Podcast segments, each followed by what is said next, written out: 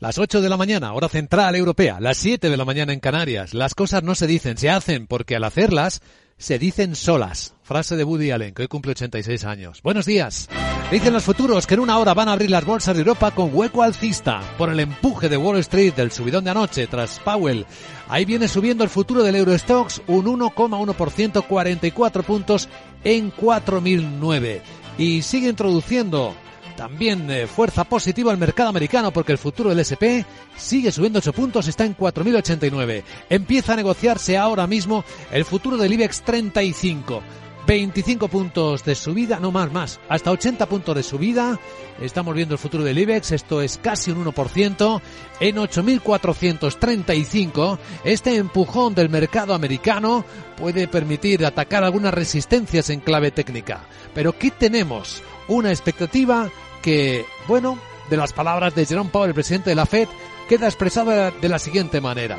La reunión de diciembre ya traerá una subida de tipo de interés en Estados Unidos más ligera. El mercado espera 50 puntos básicos y otra más de 50 en febrero. Y luego que quizá se pare como el propio presidente de la Fed, Jerome Powell, avisa. Que reconoce que tiene sentido moderar el ritmo de la subida de tipos a medida que nos acercamos al nivel de contención suficiente para reducir la inflación. El momento de moderar el ritmo de la subida de tipos puede llegar tan pronto como en esta reunión de diciembre. Y tan pronto como en tan solo un minuto, entrevista exclusiva en Capital Radio al expresidente de la OPEP, a don Humberto Calderón, porque para que la inflación se reduzca es necesario que el precio del petróleo se modere con el de la energía. De momento, ¿qué está ocurriendo? Pues eh, un día arriba, un día abajo. Hoy lo tenemos un poquito abajo, pero muy poco. Barrel West Texas en 80 dólares 22 centavos. El Brent eh, que se vende en Europa, en Londres, a 86 dólares y medio. Con un euro que sí es verdad, eh, sube frente al dólar. La explicación de Powell la ha debilitado ligeramente al dólar. En las pantallas de XTV el euro se cambia por 1,04 4,55 dólares. Hablaremos de estas cosas y de algunas más. Luego también enseguida en la gran tertulia de la economía con Jesús Varela, Gonzalo Gardica y David Genenberger. Capital, la Bolsa y la Vida, con Luis Vicente Muñoz. Enseguida saludamos al expresidente de la OPEP. Antes actualizamos con Miguel San Martín algunas claves importantes de la noche. Por ejemplo, lo que nos ha dicho la OIT, que los salarios reales han caído casi un 1% en todo el mundo en la primera mitad del año, por la inflación, claro. Pero es que en Europa lo han hecho casi un 3%, Miguel. Es, eh, de hecho, la primera caída en todo el mundo desde el año 2008, según dice el informe mundial sobre salarios elaborado por la OIT y en el que avisa de que las múltiples crisis mundiales han provocado el descenso. Demuestra que el aumento del coste de la vida afecta en mayor medida a las personas de ingresos más bajos y esto se debe a que pues invierten gran parte de su renta disponible en bienes y servicios esenciales, los cuales han subido de precio más que los no esenciales. Por eso piden eh, más diálogo social y medidas como la entrega de bonos a estas familias o la reducción del IVA de los bienes. Según la OIT, ojo, los salarios reales han caído en España un 3,5% en la primera mitad del año. Mucho más que el promedio mundial. Bueno, eh, la fragmentación y diversidad de políticas se expresa con lo que acaba de anunciar Alemania que saldrá del Tratado de la Carta de la Energía de la Unión Europea. Lo ha anunciado su ministro de Economía y Clima, el verde, Robert Habeck, tras su Consejo de Ministros de esta noche. Alega que impide la transformación y la protección del clima, un tratado cuya modernización a nivel europeo se encuentra bloqueado por varios países, entre ellos Alemania, España o Francia. Habeck reitera que al final favorece esta carta a los intereses particulares. El Tratado de la Carta de la Energía ha demostrado, dice Habeck, en el pasado ser un obstáculo para el cambio. Sigue una lógica que provoca cuestiones como que las decisiones tomadas por los parlamentos y los gobiernos puedan ser combatidas ante tribunales de arbitraje privados. Y lo hemos visto con la salida alemana de la energía nuclear y también con la salida del carbón en los Países Bajos. Eso sí, reconoce que legalmente el abandono del tratado no será efectivo hasta dentro de 20 años debido a una cláusula que contiene algo que el ministro califica de noticia marja. Bueno, jueves primero de diciembre con huelgas eh, de 10.000 trabajadores de ambulancias en el Reino Unido y en España la primera huelga en 45 años del sector del calzado. Convocada por comisiones y UGT, están llamados cerca de 30.000 personas y reclaman incrementos salariales anuales que garanticen el poder adquisitivo. Recuerdan los sindicatos que el convenio de la industria del calzado es el segundo estatal con peores retribuciones salariales y con jornadas más largas de la industria. Piden un incremento salarial del 4% para este año y el próximo. Y este primer día de diciembre, sindicatos y patronal se reúnen de nuevo en España con la representante de la Seguridad Social para hablar de la reforma de las pensiones. Después de que el lunes el Ministerio planteara una extensión del periodo de cómputo para calcular la pensión de 25 a 30 años con la exclusión de las peores 24 mensualidades. El presidente de la COE, Antonio Garamendi, critica en la sexta la falta de tiempo para estudiar la propuesta de escriba y sobre la que no les habían dado ningún documento. En todo ese tiempo no nos han mandado ni un papel y pretende que contestemos de aquí a 10 días de un tema que es muy serio. Que, a ver, ¿Qué, es lo que me gustaría? Pues como a los demás, me encantaría que fuera todo bien. Ahora, ¿eso qué significa? Pues que podemos quebrar el sistema. Lo digo con toda claridad.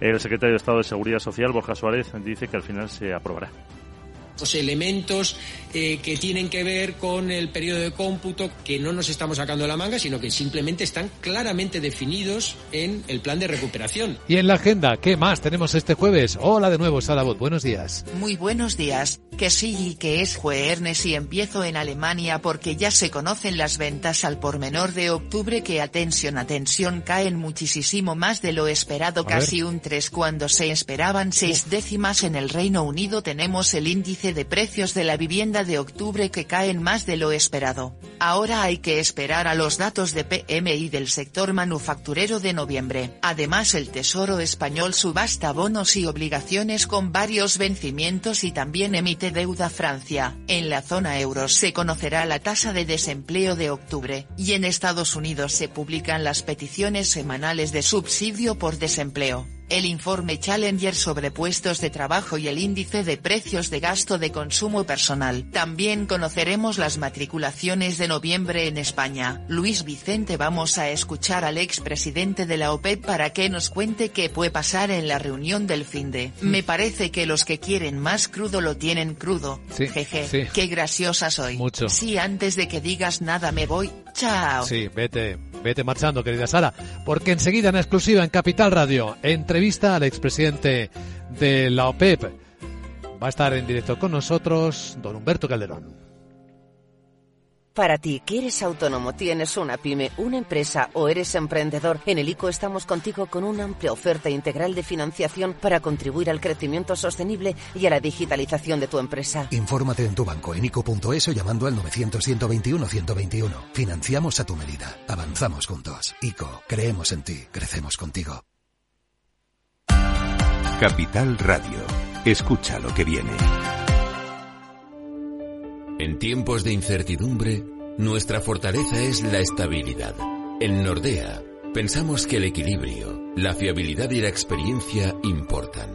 Nuestra estrategia Stable Return muestra un sólido comportamiento en el largo plazo para sus inversiones. Invierta en estabilidad. Invierta en tranquilidad.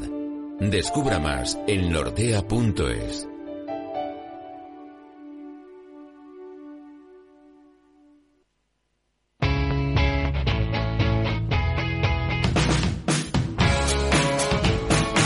Economía despierta. Capital Radio. Un vistazo al tráfico en conexión con la DGT. Patricia Arriaga, buenos días.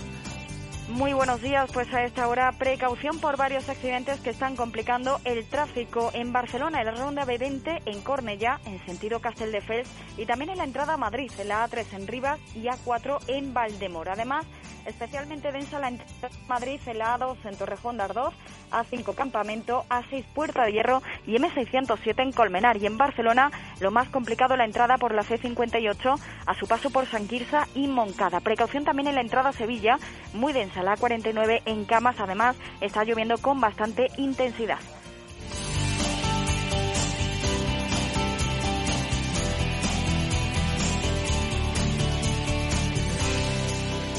Capital, la Bolsa y la Vida. Caser Asesores Financieros te da la oportunidad de unirte a un grupo de profesionales independientes y te aportará todas las herramientas necesarias para desarrollar un asesoramiento diferencial con el respaldo de una de las aseguradoras líderes en el mercado. Caser Asesores Financieros está compuesto por unos profesionales de primer nivel, que tienen como principal objetivo ser el partner perfecto para esta experiencia profesional. Atrévete a coger las riendas profesionales de tu futuro. No lo dudes y contacta con nosotros en info arroba caserasesoresfinancieros.es o en el 91 762 3442. Capital Radio, la genuina radio económica.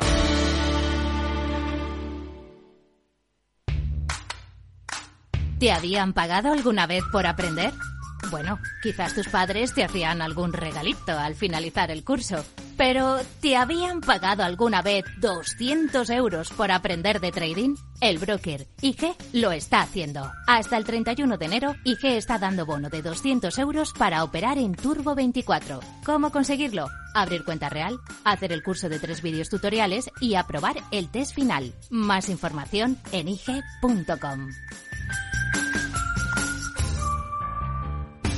El trading de Turbo Warrants, productos cotizados, está asociado a un riesgo elevado.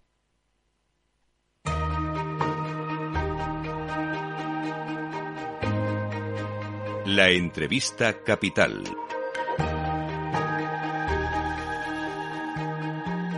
Luis Vicente Muñoz. ¿Cuántas cosas en nuestra vida dependen del precio del petróleo? En particular el comportamiento de la inflación. Y es un lujo poder escuchar en vivo en Capital Radio a quien ha presidido la Organización de Países Exportadores de Petróleo. Es el momento de saludar a nuestro invitado que ya está con Laura Blanco. Hola Laura.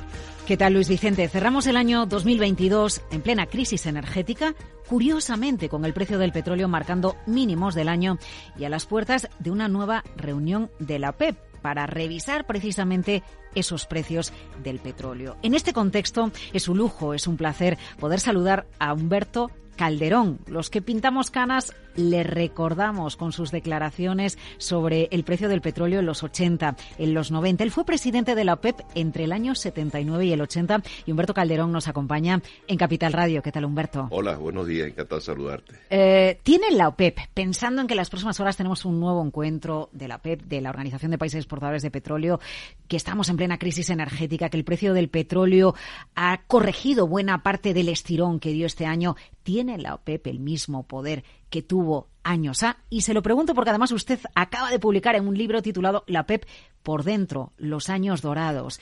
¿Qué le pasa ahora a la OPEP? ¿Tiene ese mismo poder? Es otra cosa. Es una organización totalmente distinta a la que yo viví entre el año 1979 y el año 1984.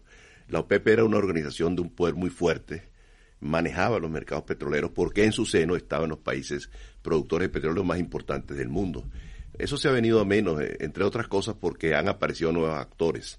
Eh, los precios del petróleo aumentaron mucho a raíz de la caída del Shah en 1979. En menos de un año se duplicaron y siguieron aumentando.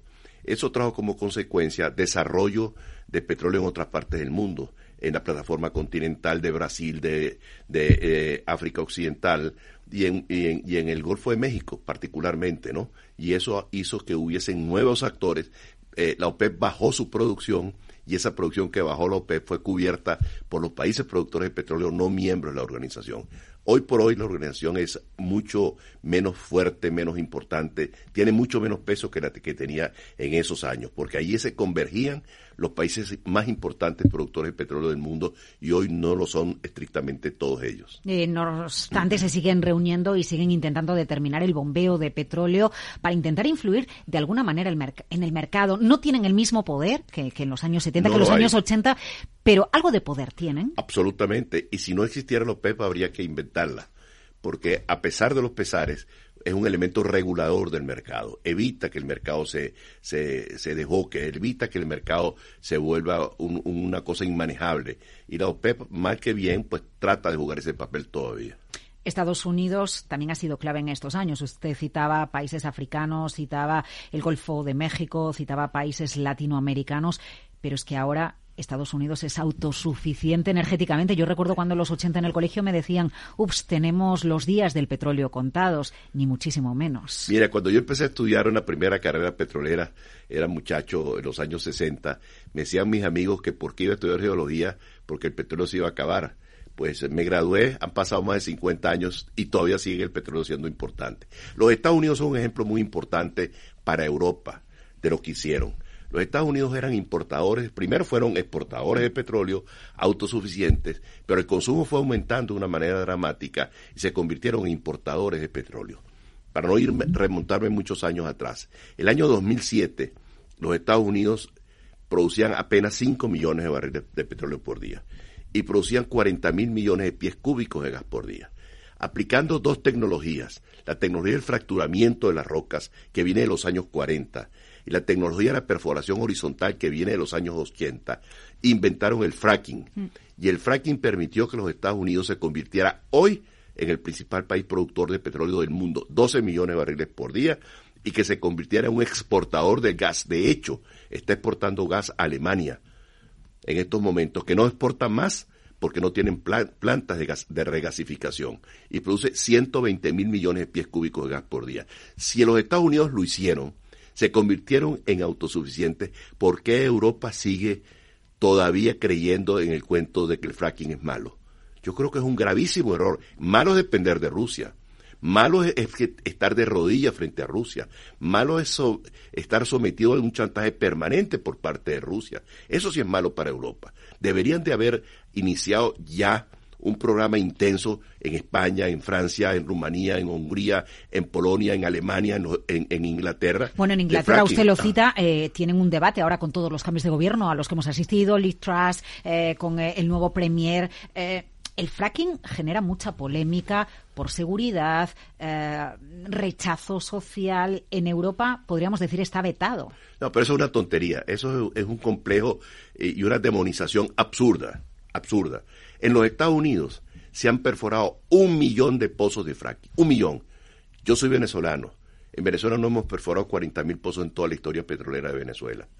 En los Estados Unidos se han perforado de fracking un millón de pozos.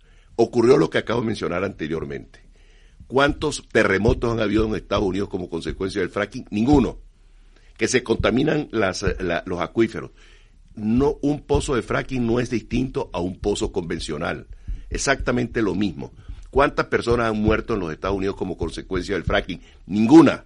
Y tienen fracking desde el año 2007. Entonces, ¿por qué en Europa no lo hacen? Es mucho más delicado, mucho más comprometedor, mucho más grave para, pero es que la gravedad no solamente es la dependencia del gas de, de, Rusia, es la gravedad social que esto está significando para los pobres, los pobres europeos, que han visto multiplicar por siete y por ocho su factura de electricidad, eso, eso es dramático desde el punto de vista político, dramático desde el punto de vista social. Eh, ya que habla usted de dramas, ¿ha sido un drama eh, la dependencia que estableció Europa, sobre todo Alemania, de la energía de Rusia? Absolutamente. El 40% del gas que se consume en Europa viene de Rusia.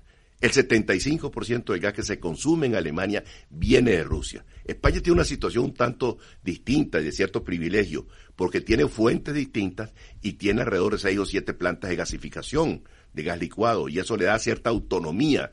Pero lo que debería realmente buscarse es una autonomía frente a las importaciones para que el europeo no tenga que estar de rodillas frente a Rusia y para que los pobres europeos no se, no se empobrezcan más pagando una factura exorbitante de electricidad como consecuencia de los aumentos de los hidrocarburos. Eh, ¿Sabe usted que estamos en plena transición energética y las autoridades, los poderes políticos e instituciones se vuelcan en las energías renovables? ¿Podemos vivir sin petróleo? No, no es posible. Te vas a morir tú, me va a morir yo, se van a morir los hijos tuyos, los nietos tuyos y todavía el petróleo y el gas van a seguir siendo importantes las energías alternativas hay que buscarlas, hay que, hay que continuar con su desarrollo. Pero eso es un gusto de ricos, de países ricos, porque es muy costoso. No pueden competir con el petróleo.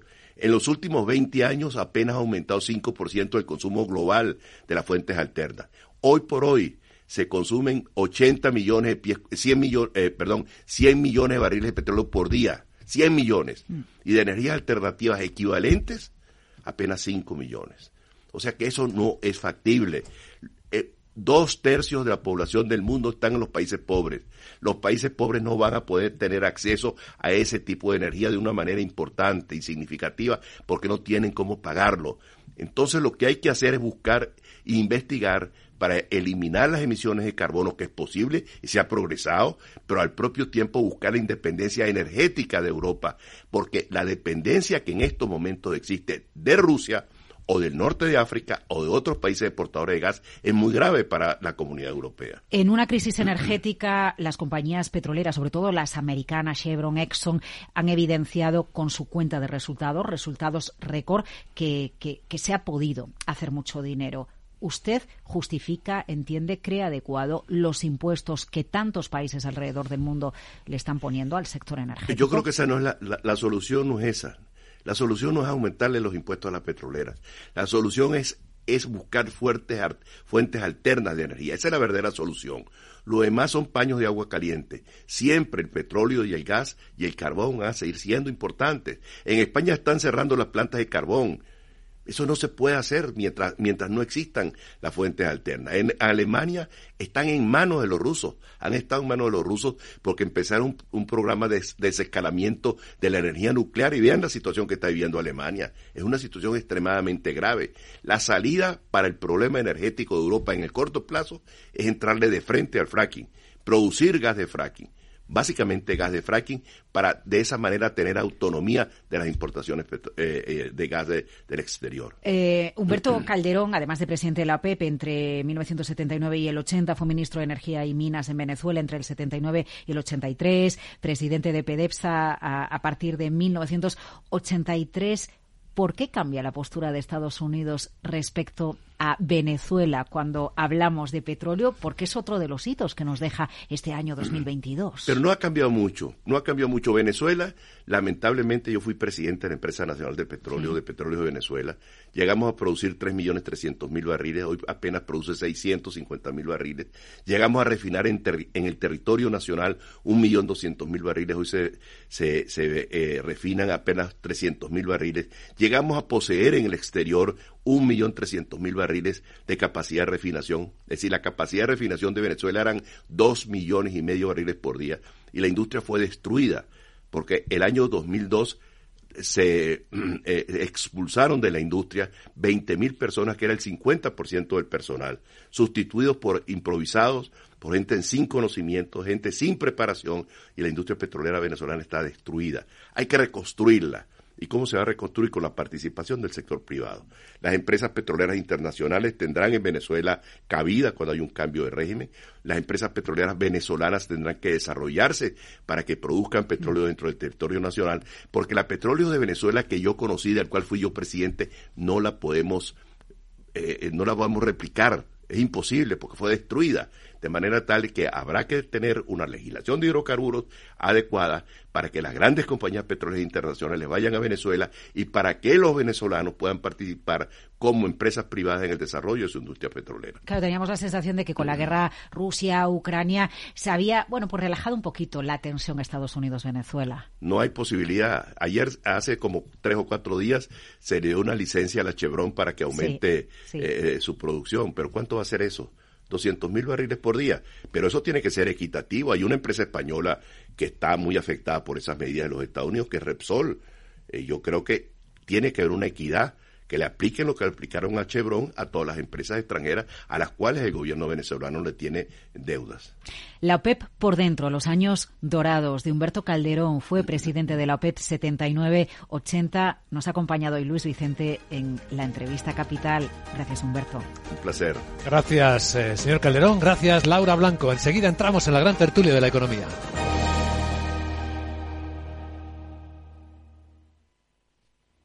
Prudencia, constancia, equilibrio y flexibilidad.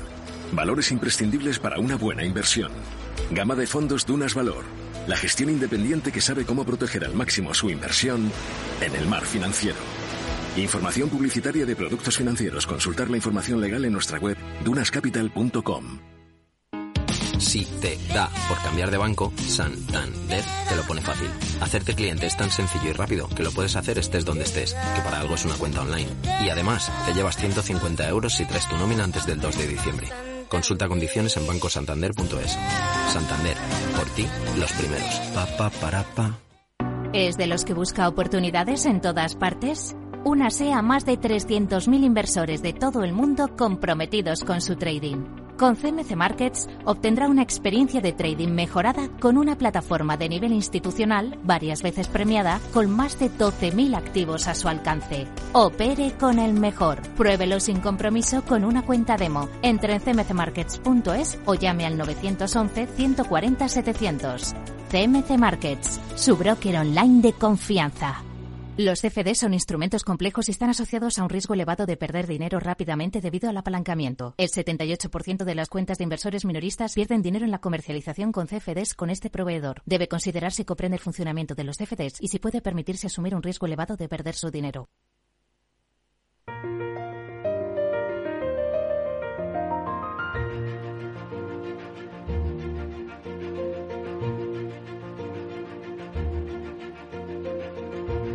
En Capital Radio comienza la gran tertulia de la economía con Luis Vicente Muñoz.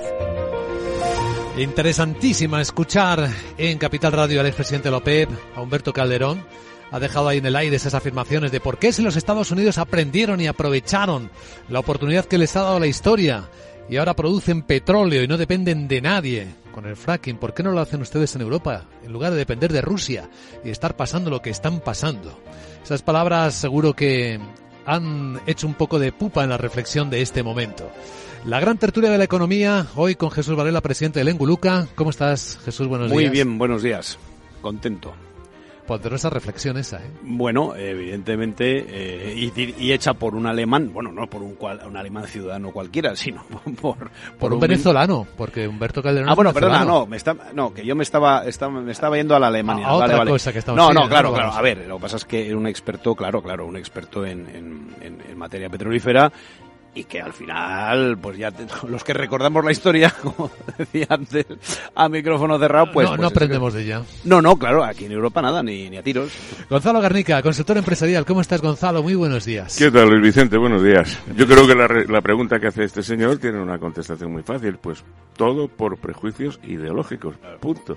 Contra la energía nuclear, contra el quema de, de combustibles fósiles, contra la energía hidroeléctrica, contra la construcción de nuevos pantanos. Eh, bueno, todo es así. Es decir, son prejuicios ideológicos que están instalados en la mayoría de los gobiernos europeos y por supuesto en la Comisión Europea. Y ya está. Eh, entonces, hay que despojarse de eso. Yo personalmente creo que sí, pero a todo aquel que va por ese camino le llaman de todo. le llaman Eh, de ojo, porque si no nos despojamos, eh, lo que estamos empezando a ver es que Europa se fragmenta más. Bueno, está en nuestra tertulia hoy. Es una alegría contar con la presencia de David Henenberger, director de la oficina en España de la Fundación Friedrich Naumann, muy ligada a los liberales de Alemania. David, bienvenido, ¿cómo estás? Muy bien, buenos días, ¿cómo estás? Te voy a meter en un aprieto nada más empezar en la gran tertulia de la economía, porque cuando hablo de la fragmentación, tenemos un hecho delante de nosotros. Y es que eh, Alemania, el gobierno, bueno, lo ha dicho su ministro, eh, su ministro, el señor Habeck, que es ministro de Economía. de, econo- de economía, efectivamente. Bueno, lo que ha dicho es que Alemania va a abandonar, anuncia formalmente que Alemania va a abandonar el tratado de la Carta de la Energía de la Unión Europea. Es ministro de Economía y de Clima también. Por eso el señor Habeck habla de, de esta cuestión. Él dice que el tratado debería ser modernizado y que como no lo es, ahora mismo está favoreciendo intereses particulares. Vamos a escucharle en alemán y le voy a pedir a, a David que nos ayude con la traducción literal y política de lo que el señor Habeck está diciendo. Der Energiecharta-Vertrag hat sich in der Vergangenheit als Hemmnis für Veränderung erwiesen. Er folgt einer Logik, die insgesamt Fragen aufwirft, dass nämlich gegen staatliche Beschlüsse, Beschlüsse, die von Parlamenten und Regierungen gefasst und umgesetzt werden, vor privaten Schiedsgerichten geklagt werden kann gegen die Staaten. Wir haben das erlebt beim deutschen Atomausstieg und wir haben es erlebt beim Kohleausstieg in den Niederlanden.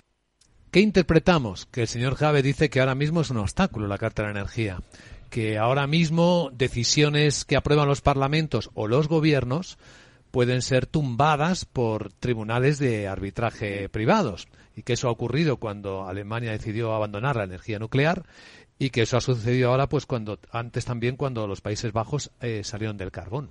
¿Es esto, David? Sí, es esto. Pues Alemania, creo que es eh, justo decir, en los últimos años ha perseguido un camino bastante único en, temas energéticos.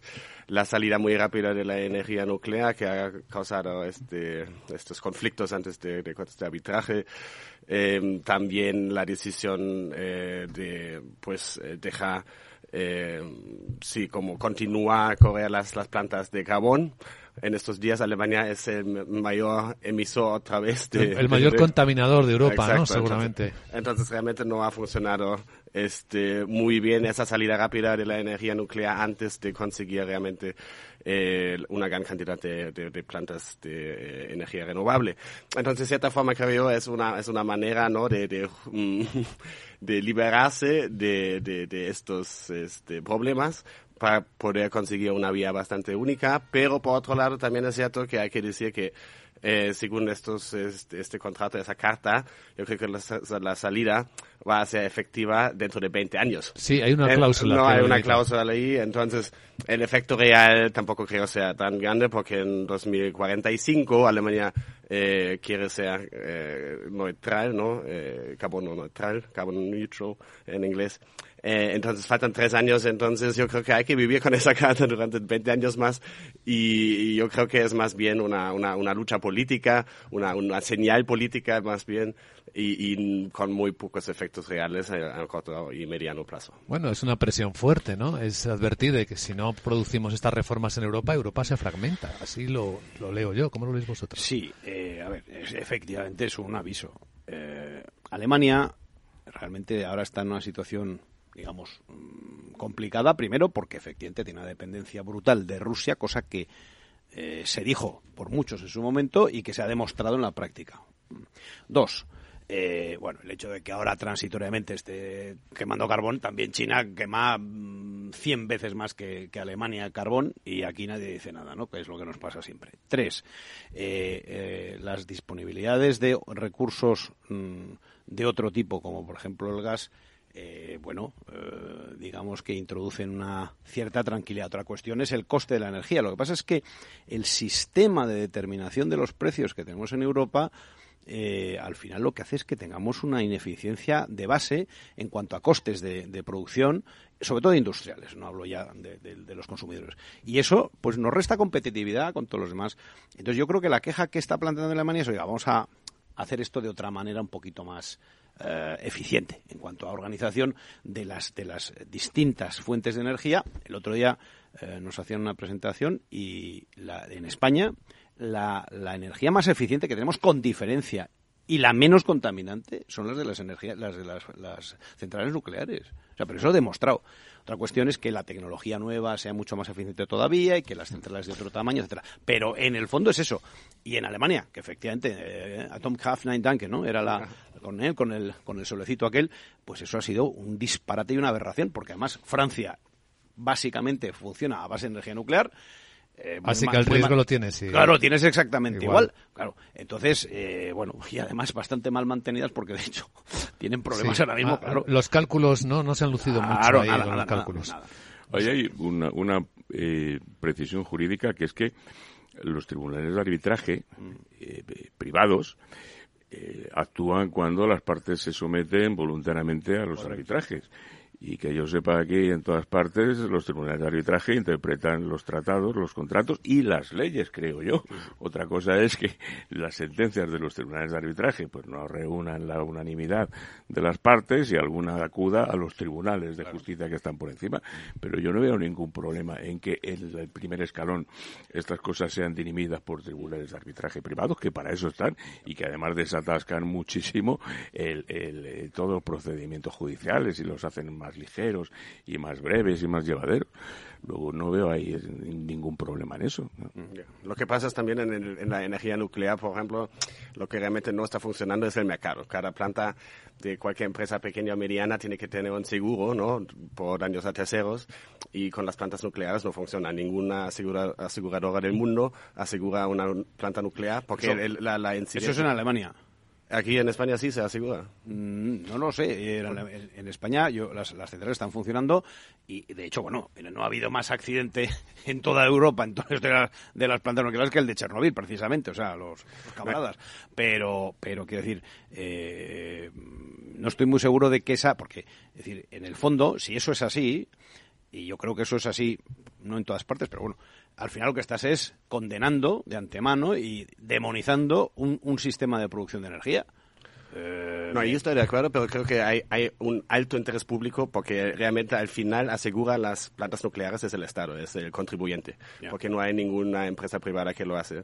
Entonces es una discusión un poco más, que va, va más allá un poco que una volvemos, a ver, la tesis, de carbón. Claro, la tesis del ministro alemán es, oiga, ¿cómo van a venir los privados a eh, decir lo que tiene que hacer. es que lo que dicen los públicos debería ser coincidente con lo que dicen los privados, porque los públicos, que es que a veces se les olvida a algunos, están para servirnos a nosotros. A los privados. A los privados, efectivamente. Esa es la base, digamos, de la economía de mercado que tenemos en, el mundo occidental. Y claro, eh, y además, las posiciones sobre temas concretos de los distintos gobiernos de un mismo país en según qué momentos cambia de manera radical. A las pruebas me remito. Entonces, lo que hoy es A, mañana es B y pasado puede ser C, ¿no? Mm. Es, eh, bueno, digamos que hay bastante menos y gracias a Dios, menos margen de, de, modificación que el que les gustaría a determinados políticos. Ahí donde va esa reflexión de Jesús Varela tiene mucho sentido, porque desde la pandemia acá parece que hay otra pandemia, ¿no? Y es la de los gobiernos creen que se ha abierto la espita para intervenir en cualquier cosa, cambiar las estadísticas, las formas de medir las cosas. Y en un instante hablamos precisamente sobre las estadísticas, después de que el informe de FEDEA en España mostrara cómo el paro no se comportó como se dijo, que se estaban escondidos. Resulta, resulta que al final 160.000 personas que eran fijos discontinuas aparecían como no parados, pero están sin trabajo. Ahora comentamos. Estás escuchando la gran tertulia de la economía. Luis Vicente Muñoz. Para que esta Navidad salga todo perfecto, no hace falta tener a los Torres en casa cocinando. Basta con utilizar productos frescos de Hipercor y el supermercado El Corte Inglés. Como el más jugoso y sabroso lomo de añojo nacional por solo 19,95 euros el kilo. En tienda web y app. Hipercor y supermercado El Corte Inglés. Nos gusta la Navidad. Precios válidos en Península y Baleares. Bontobel Asset Management. Calidad suiza con el objetivo de obtener rendimientos superiores a largo plazo. En Bontobel Asset Management siempre estamos a la vanguardia de las inversiones activas en bonos y acciones. Para más información, entre en nuestra página web bontobel.com barra am. Bontobel Asset Management, su especialista global en fondos de inversión. Número uno mundial en el ranking ESG de compañías eléctricas. Marca mejor valorada del sector. Primera opción del consumidor a la hora de contratar electricidad y ahora, ahora en Hola Luz, lideramos una revolución para transformar 10 millones de tejados en energía 100% verde para el mundo. Es la revolución de los tejados. Hola Luz.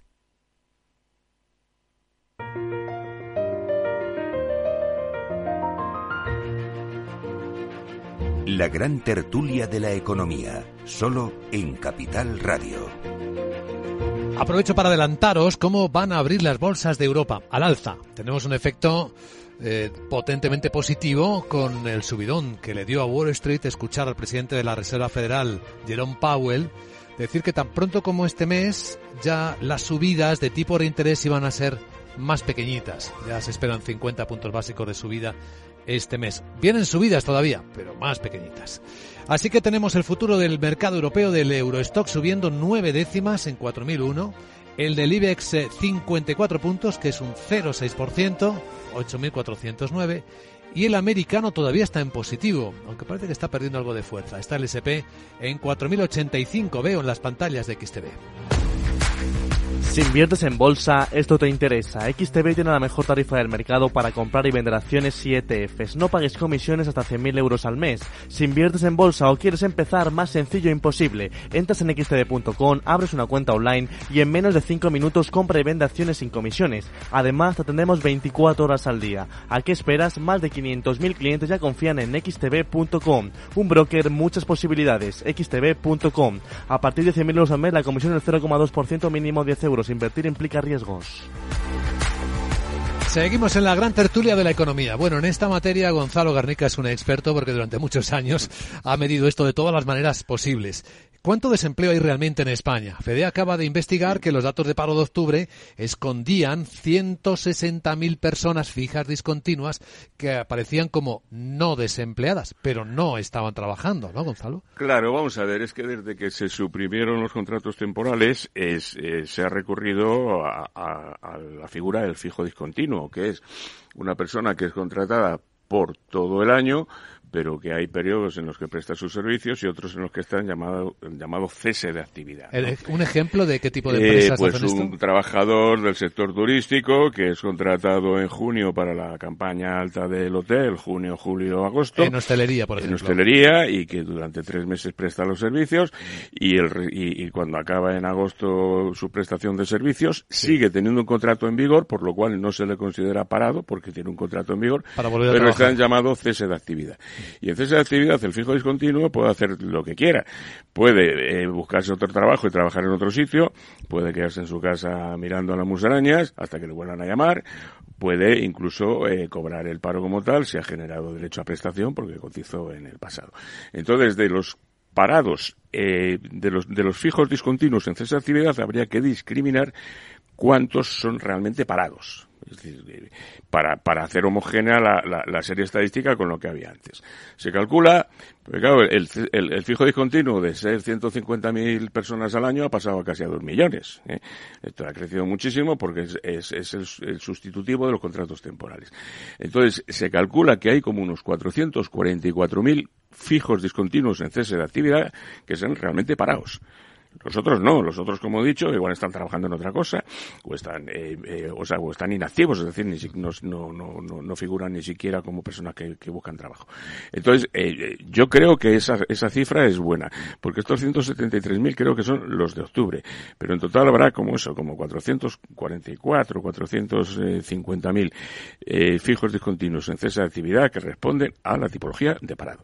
¿Esto qué significa? Significa que el paro, en lugar de estar en el 12, algo, que es lo que dice el Ministerio de Trabajo, pues está en el 14 o en el 14-10, es decir, en lo mismo que había cuando llegó Pedro Sánchez al poder el 31 de mayo de, de, de de 2018. Y añadir dos cosas más. Primera, eh, eh, si el paro no es peor es porque la nómina de empleados públicos ha, crecido, ha crecido en medio millón de personas. ¿eh? Había tres millones de personas empleados públicos, pues ahora lo, tres millones los que y medio. se han creado en un año, ¿no? No, no, en todo este tiempo, sobre todo con la pandemia, se ha creado mucho en el sector sanitario, también se ha creado mucho en el sector educativo por, por, por motivos de, de, de pues menos el sector gente. sanitario se queja de lo contrario. Pues hay eh, hecha, o sea, de, hay que tener en cuenta que de los empleados públicos que hay en España, la mitad o son sanitarios o son docentes. Luego añádele otros eh, fuerzas de seguridad, ejército, eh, protección civil, bomberos y lo que son los, eh, los funcionarios que pensamos que son los de la ventanilla, los que nos atienden cuando vamos haciendo lo que sea, esos realmente son, son muy pocos. Son ¿no? pocos. Pero vamos, que a, a, para, para acabar, yo lo que decía es que si se encontró tres millones de personas en el sector público Pedro Sánchez cuando entró hace cuatro años y medio, ahora hay tres millones y medio, tres millones y medio, ¿eh? que es mucha gente. No digo que no sean necesarios por la pandemia, porque en el sector educativo, ya digo, el número de alumnos por aulas se ha reducido muchísimo, por la separación, a, de, digamos, a la que ha obligado la, situación, pero el hecho es que si no son todavía más dramáticos los datos de, paro en España, es porque ha habido muchísima creación en el sector, en el sector eh, eh, público. Y por último, todavía no llegamos al nivel de empleo de hace 15 años, de 2007, del otoño 2007. De antes de la crisis. De antes de la crisis. Han pasado 20, 15 años y, y, y, tenemos bastantes menos empleados que en 2007, con la diferencia de que el número de jubilados y pensionistas que cobran algún tipo de pensión se ha disparado, con lo cual, claro, la seguridad social pues ha estallado y está en, quiebra, claro. se ha gastado los 70.000 millones que, que tenía de reservas y ha generado... No entiende, porque en el mundo hay eh, datos de paro que no tienen nada que ver con España, ahora mismo, eh, en esta circunstancia. Datos cercanos al pleno empleo. Y no le pregunto a David qué tasa de paro tiene en Alemania para no sufrir más de lo necesario. Eso, eso, eso menos del 4. Menos del 4. Venga, venga. El 3 y pico. El 3. El 3 Como corresponde, que, que no es paro. Luis Vicente, eso no es paro, y perdonad, a, a, a, a, sociedades que están en lo que se llama invierno demográfico. Es decir, que cada año fallece más gente de la que nace y cada año se jubila mucha más gente de la que ingresa en el mercado de trabajo, porque se están jubilando generaciones de 690.000 personas y están entrando en el mercado de trabajo generaciones de 345.000 personas, que son los que nacieron en, en, en el 2000 y en tiene el que pagar Tiene que pagar el doble. Sí, pero que... Ah, sí, ahora, haz la o sea, entonces de las dices, ¿cómo, ¿cómo es posible ah. entonces, eh, o sea, cómo se está atendiendo la necesidad del mercado de trabajo en España? Pues con los inmigrantes. ¿Cuántos inmigrantes hay? Pues dice, cinco millones y medio son los que figuran en el ordenador del INE. Mm. Sí, pero luego hay otros dos millones y medio de nacionalizados. Tú, tú, te vas a los ecuatorianos, mm. por ejemplo, colombianos, me da lo mismo, mm. dominicanos, peruanos. Pero bueno, concretamente, yo pregunté al ordenador del Instituto Nacional de Estadística por, por los ecuatorianos, ¿cuántos ecuatorianos hay en España? Y me dice, ciento diez mil. Digo, ¿cómo ciento diez mil? Lo dice el ordenador sí, del sí. Bueno. Si solamente en Madrid hay muchos más. Claro. Eh, ah, entonces, ah, lo que tengo que preguntar es cuánta gente nacida en, en Ecuador, Ecuador. eh, está viviendo en España, que son españoles. Y hay 330.000 ecuatorianos nacionalizados y 110.000 o 115.000 que Casi- todavía casi no se han nacionalizado porque han llegado eh, No han cumplido los plazos, Pero realmente se aproximan solamente este colectivo a medio a medio millón. Entonces, ¿esto qué significa? Que realmente el- la población eh, inmigrante no solamente son esos 2.700.000 extranjeros que están eh, ocupados en España trabajando, son también estos otros 2 millones y medio que se han nacionalizado en los últimos años. O sea que entonces son 5 millones. 5 millones. Eso después de la mm, salida bastante importante de mm, extranjeros, sobre todo eh, eh, hispanoamericanos, que se volvieron a sus países cuando la crisis del 2008, ¿no? Eh, esto esto es un tema, lo hemos, yo creo que hemos hablado muchas veces. Es un, como digo siempre, es un problema de cálculo actuarial.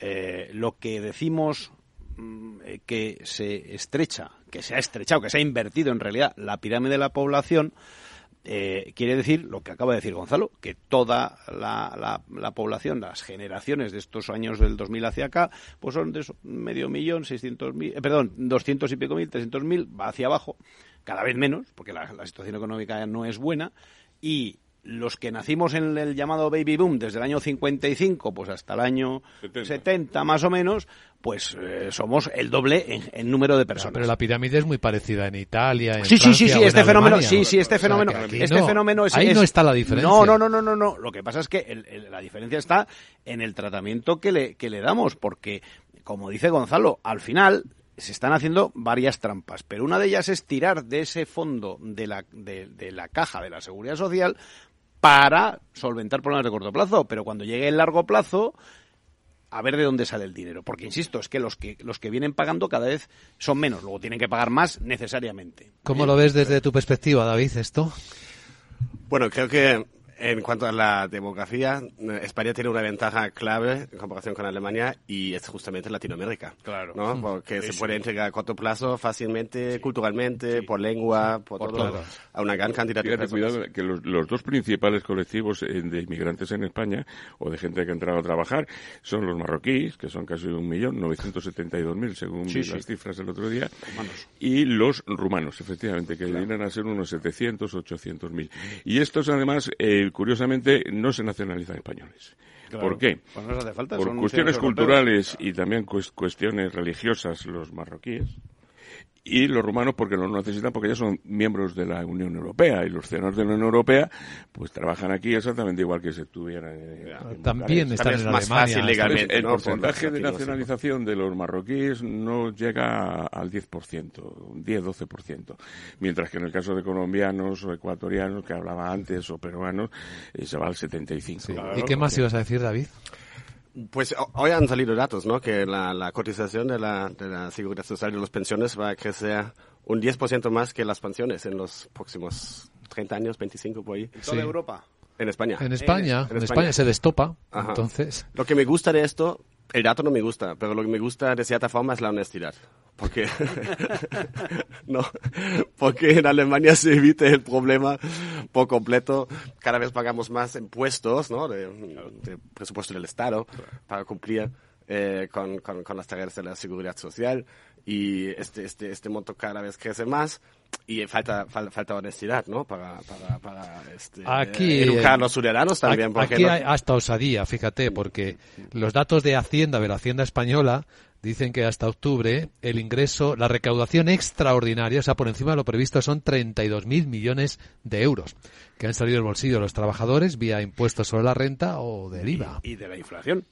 Por la inflación principalmente. Claro, hombre. claro. Son recargos sobre unos precios de mercado que están incrementados por la inflación, claro. Solamente una cosa, y es que el, para mí el, el gran cáncer de la, de- no es ya el invierno demográfico o el envejecimiento de la población. El gran cáncer del sistema de pensiones en España es que es un sistema fuertemente redistributivo. Y no tenía que ser redistributivo, tenía que ser contributivo. Es decir, ¿qué es lo que dice el Pacto de Toledo? Pagarle más a aquellos que cotizaron más años, más dinero para una mejor pensión. Vamos a tener oportunidad de volver sobre eso. La gran tertulia de la economía, hoy con David Genenberger. Gracias, David, por acompañarnos. Con Muchas Gonzalo gracias. Garnica, gracias Gonzalo, y con Jesús David. Varela. Buen día, Jesús. Buen día y un saludo especial para Ramón Tamames. Ah, le dimos sí, la me- medalla. me Eh, adhiero. Felicidades. Me adhiero. y, Me para, adhiero. y para Silvia Iranzo también. También, para Silvia Iranzo también.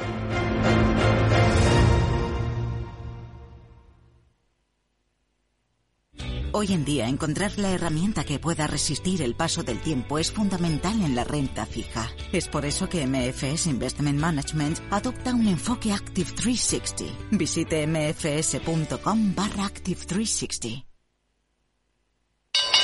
¿Te interesa la bolsa?